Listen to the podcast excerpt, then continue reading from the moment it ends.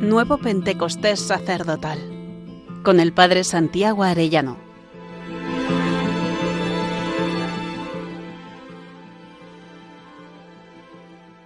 Trigésimo segundo día, el sacerdote de vivir con Cristo vivo. Contemplemos el Evangelio de San Juan, el capítulo 20. Al anochecer de aquel día, el primero de la semana, estaban los discípulos en una casa con las puertas cerradas por miedo a los judíos.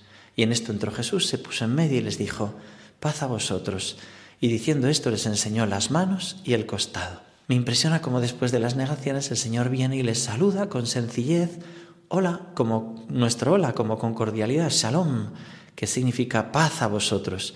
Después les enseña las manos y el costado. No viene a reñirles, viene a consolarles. Sus llagas está explicando con ellas que Él es el que ha estado clavado, que ha querido conservar tatuados en sus manos, en sus pies, en su costado, lo mucho que nos ama para recordárselo al Padre y a nosotros, a cada uno de nosotros, que no es un fantasma, que el que estuvo muerto ahora está vivo. Una vez fui a un funeral de un padre, de un amigo, y el sacerdote empezó a decir, ¿por qué? ¿Por qué los apóstoles siguieron con esto después de la muerte de Jesús? Y dijo, bueno, ya lo he entendido, porque los relatos que contaba Jesús eran tan bonitos que merecía la pena que se contasen. Pensé, qué horror. Este sacerdote no tiene trato con Cristo vivo, no cree que está vivo, no los relatos, que no es así, ¿no? Jesucristo está vivo, está vivo, ¿no? Y el, el sepulcro estaba vacío y el Señor muchas veces se queja y quizá también de nosotros que le tratamos pues muy mal. A Santa Faustina le decía, deseo unirme a las almas humanas, es mi gran deleite. Has de saber, hija mía, que cuando llego a un corazón humano en la Santa Comunión tengo las manos llenas de toda clase de gracias y deseo dárselas al alma. Pero las almas ni siquiera me prestan atención, me dejan solo y se ocupan de otras cosas. Oh, qué triste es para mí que las almas no reconozcan al amor, me tratan como una cosa muerta, qué tremenda, como una cosa muerta, como muerto y encima como objeto, como una cosa. El Señor ha salido victorioso del sepulcro y Él quiere tener trato de intimidad esponsal corazón a corazón con cada uno de nosotros. Él no es un fantasma, no es un fruto de nuestra imaginación o de nuestro recuerdo, sino que está vivo. Y en esas llagas el que murió y el que está vivo nos está diciendo que su corazón ha quedado abierto para nosotros. Cuando el corazón de Jesús se aparece a Santa Margarita, se muestra así. Dice ella, se hallaba expuesto el Santísimo Sacramento y Jesucristo, mi amado, se presentó delante de mí todo resplandeciente de gloria, con sus cinco llagas brillantes, su pecho parecía un horno encendido y habiéndose abierto me descubrió su amable corazón. También a Bernardo de Hoyos le dice, después de haber comulgado, se le aparece con las cinco llagas, dice resplandecientes, dice, mira, si quien recibió estas llagas por ti, con gran gusto, si te querré por esposa, prepárate a serlo.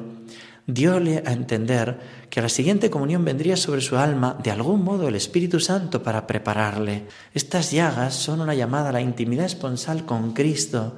Fijaros cómo le dijo a la Beata Concepción Cabrera, quiero una reacción viva, palpitante, potente y poderosa del clero por el Espíritu Santo. Quiero renovar el fervor en corazones dormidos. ¿Y cuál será el remedio? El Espíritu Santo en general, pero en particular su remedio está en la oración, en esas horas de trato íntimo conmigo, en las que yo derramo mis luces con más abundancia, en las que me acerco a los corazones y les comunico mi espíritu y los conforto y los ilustro y los enciendo y les facilito con mi amor el camino del deber, el espinoso sendero que deben recorrer sacrificándose. Un sacerdote ya no se pertenece, es otro yo y tiene que ser todo para todos, pero ha de santificarse primero, que nadie da lo que no tiene y solo el santificador santifica. Por consiguiente, si quiere ser santo, como es su deber ineludible, debe estar poseído, impregnado del Espíritu Santo, porque si este Divino Espíritu es indispensable para dar la vida de la gracia a cualquier alma, para las almas sacerdotales debe ser Él su aliento y vida. Si son Jesús los sacerdotes, ¿cómo no han de tener el Espíritu de Jesús?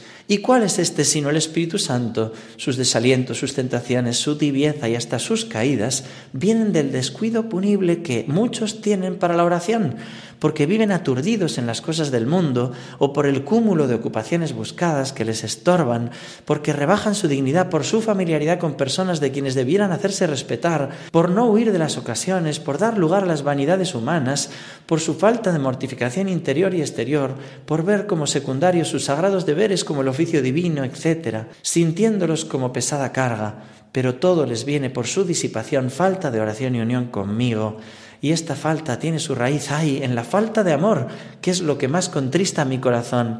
Necesita ahora más que nunca el clero del calor de sus pastores, del cuidado de sus almas, de procurarles retiros y ejercicios espirituales. Para vivir con Cristo vivo hace falta vida de oración y como decía San Juan Pablo II, no se puede tener presencia continua del Señor si no se tiene momentos de intimidad con Él.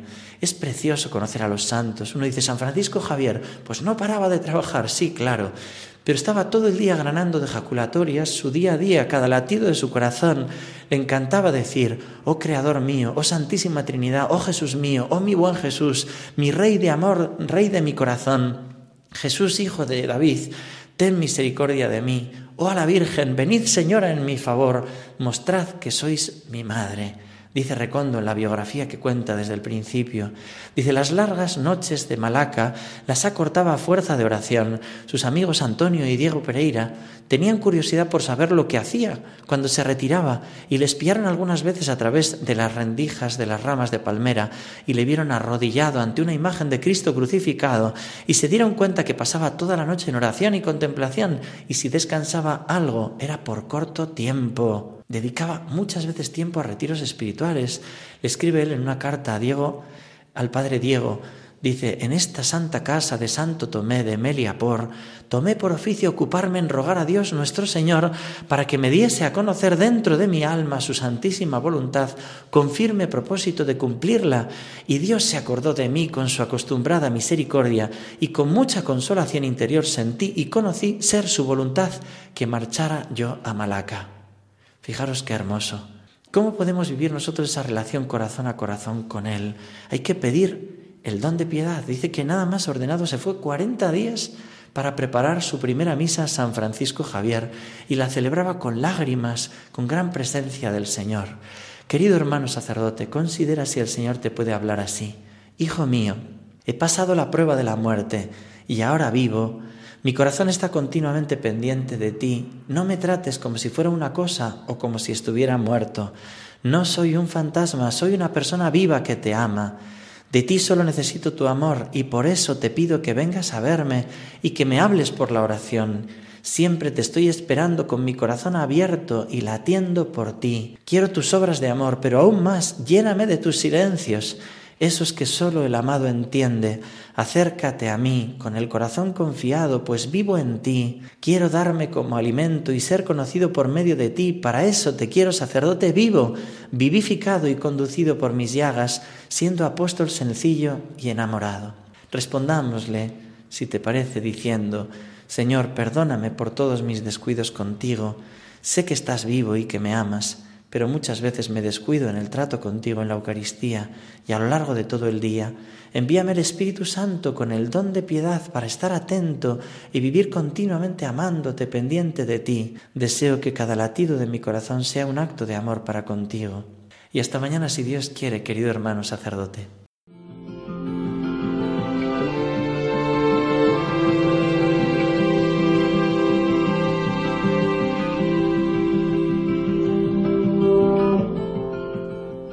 Nuevo Pentecostés sacerdotal con el Padre Santiago Arellano.